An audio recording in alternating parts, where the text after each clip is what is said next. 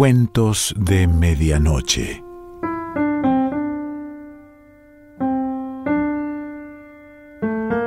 El cuento de hoy se titula La triste historia de la familia hormiguero y pertenece a Edgar Keret.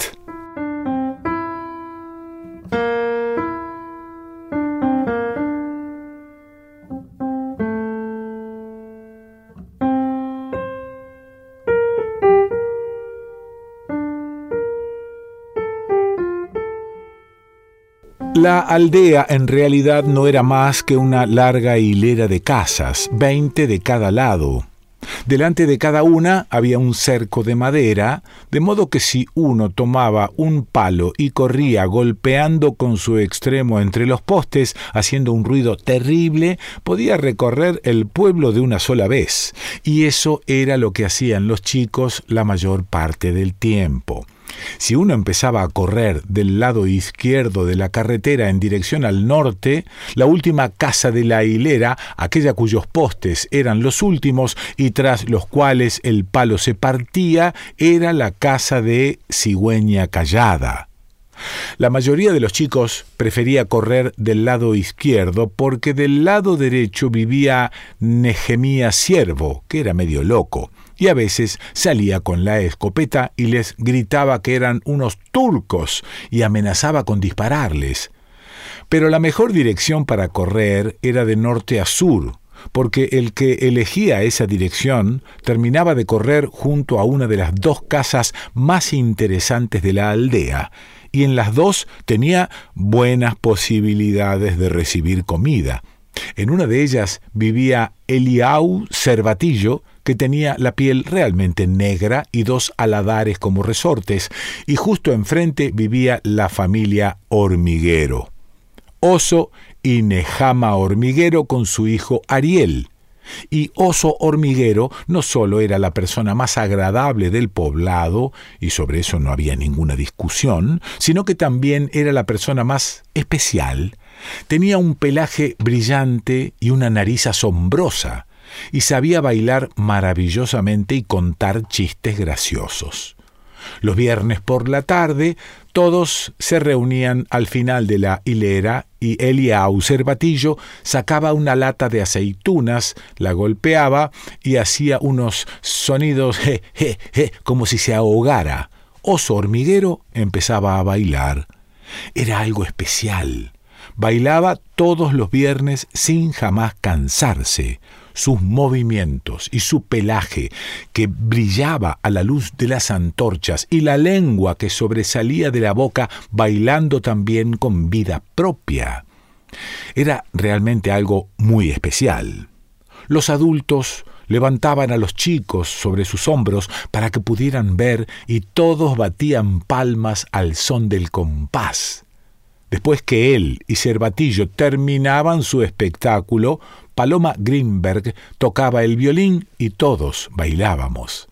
Y cuando se bailaba el hora, Oso Hormiguero se unía a la ronda y todos miraban con envidia cómo tapaba con sus manazas cubiertas de vello las palmas de los que bailaban a su lado.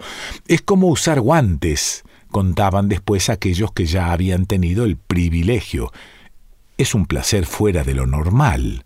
A veces Oso y Eliau Cervatillo organizaban veladas de este tipo en mitad de la semana y todos se quedaban a bailar casi hasta el amanecer, incluso los chicos.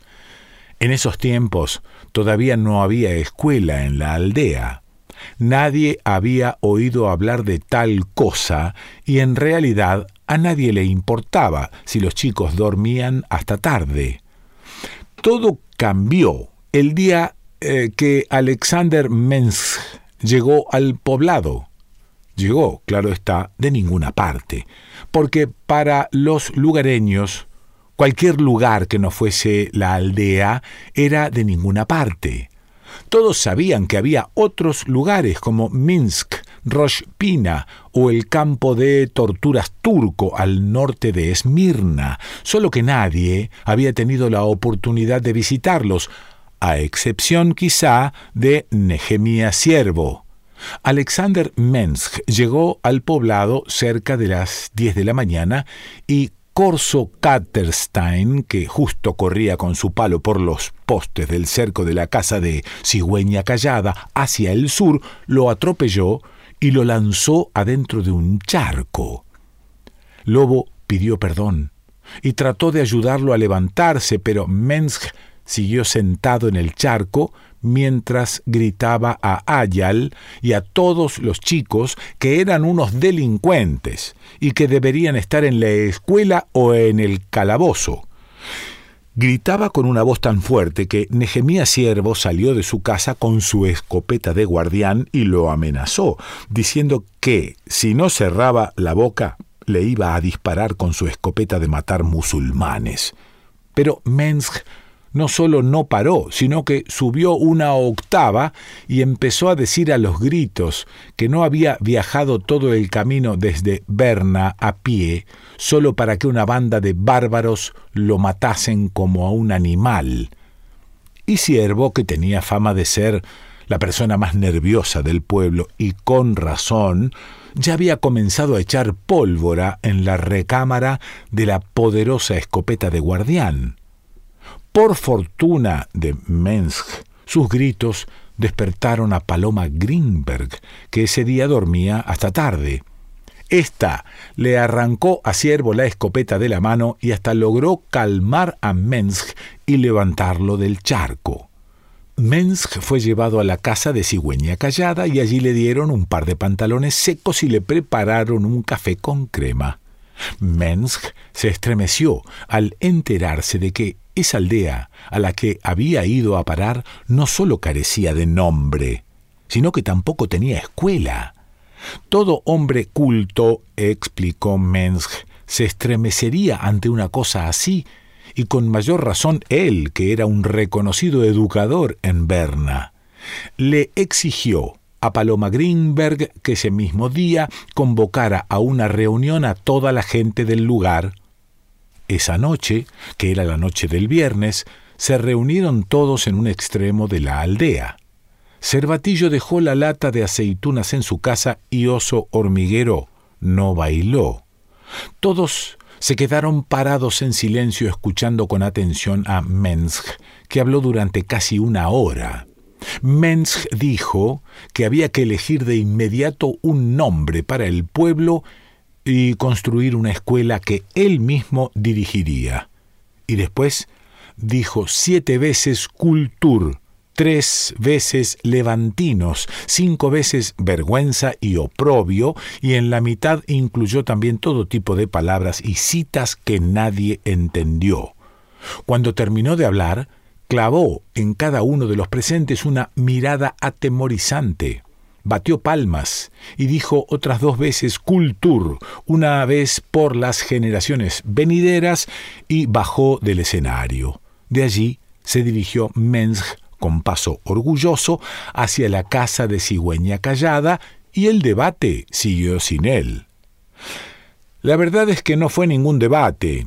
Solo Siervo y Paloma Greenberg hablaron. Siervo dijo que no debían mostrar al turco que le temían y que desde su punto de vista le podían disparar como a un perro.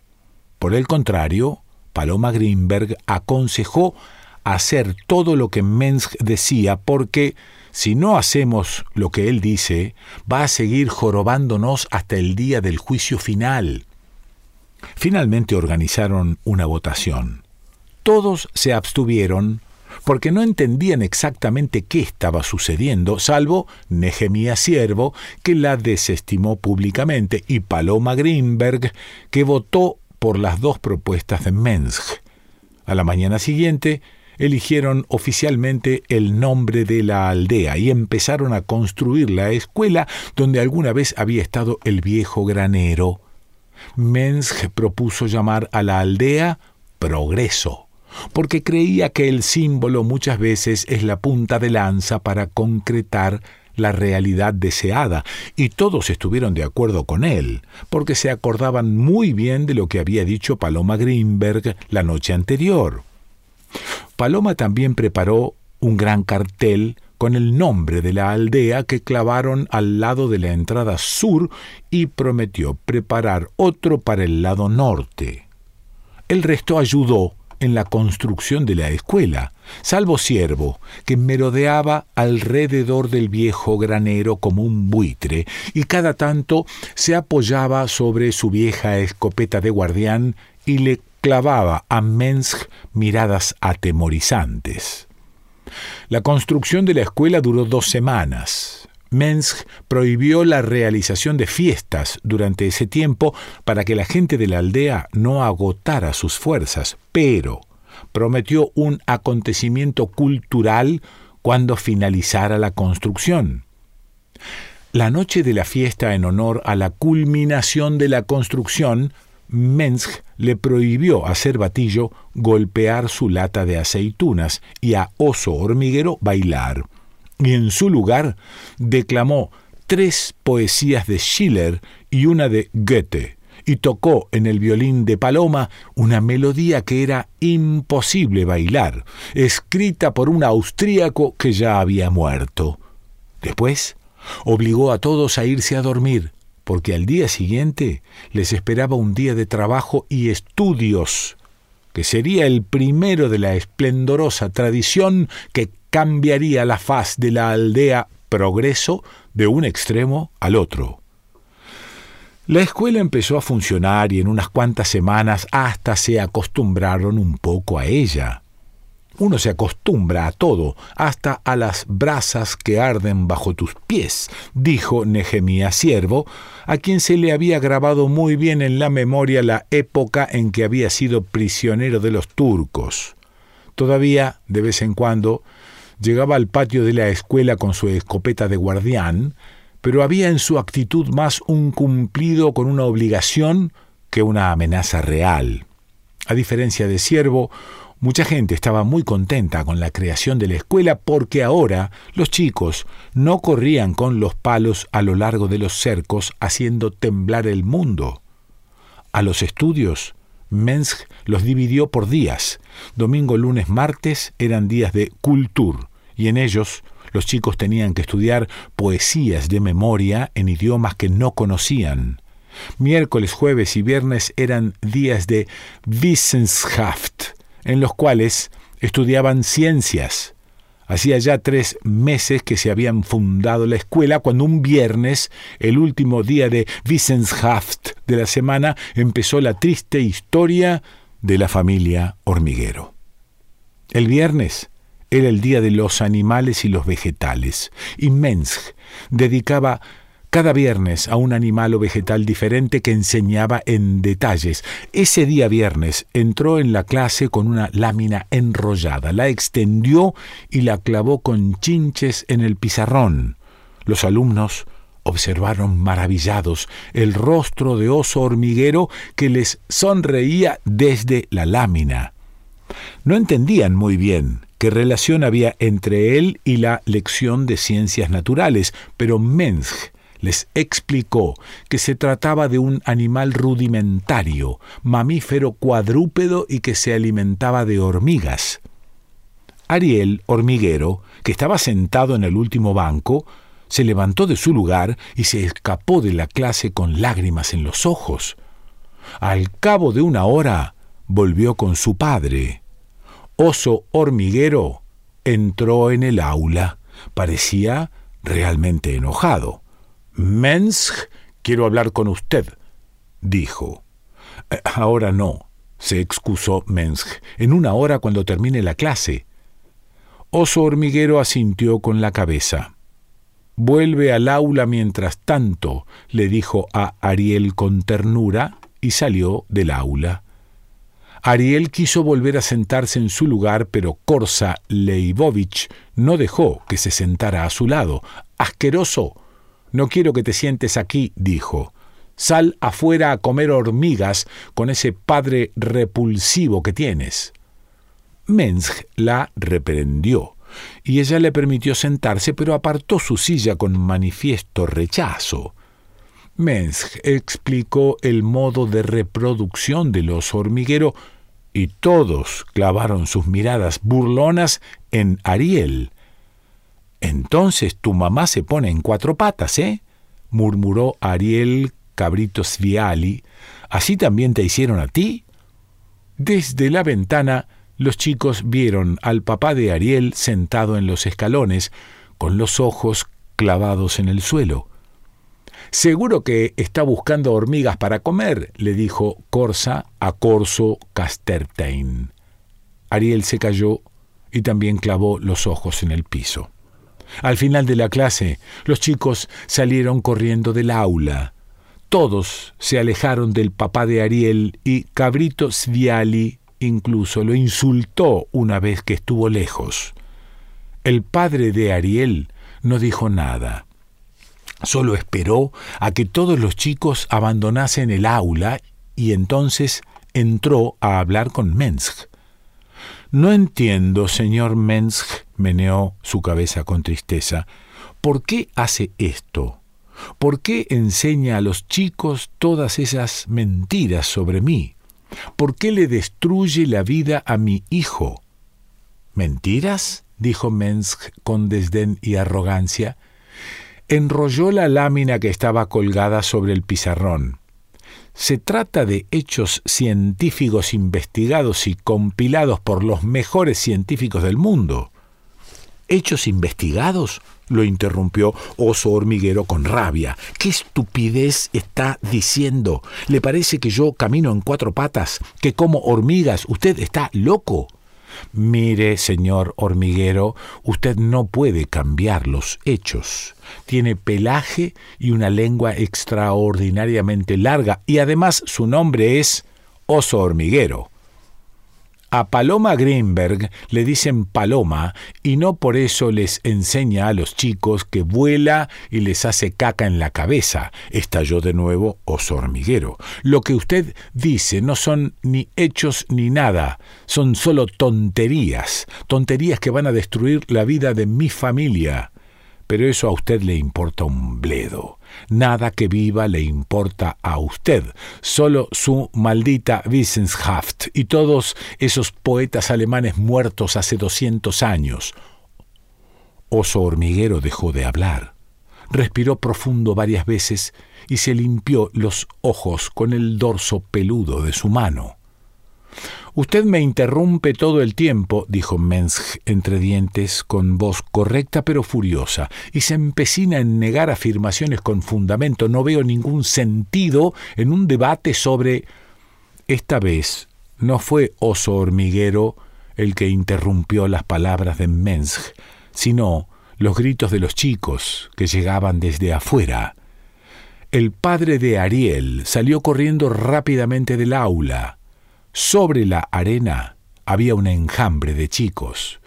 Oso hormiguero los miró en silencio unos segundos hasta que Korsa Leibovich, sobre quien caía justo su sombra, lo percibió y dejó escapar un grito de advertencia. Todos huyeron. Solo quedó Ariel. Estaba tendido en la arena sus pantalones medio arremangados y su camisa destrozada. Mientras su papá hablaba con Mensch, los chicos lo habían arrojado sobre la arena y le habían metido hormigas entre la ropa. Vayámonos de aquí. Oso Hormiguero le extendió la mano y lo ayudó a levantarse. Miró por última vez el edificio de la escuela. Por la puerta entreabierta vio a Mensch atando con un hilo el rollo de la lámina. Ven a casa, hijo. Apoyó su mano sobre el hombro de Ariel. De todas maneras, no hay con quien hablar aquí. Empezaron a caminar en dirección a la casa. Ariel sintió en el cuello el agradable cosquilleo de los vellos enrulados del brazo de su padre. Edgar Keret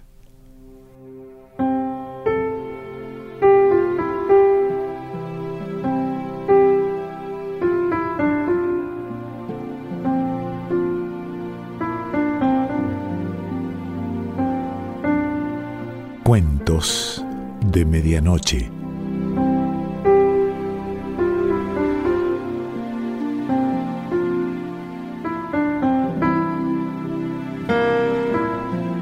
Selección Pancho Mondino. Idea y lectura Quique Pessoa.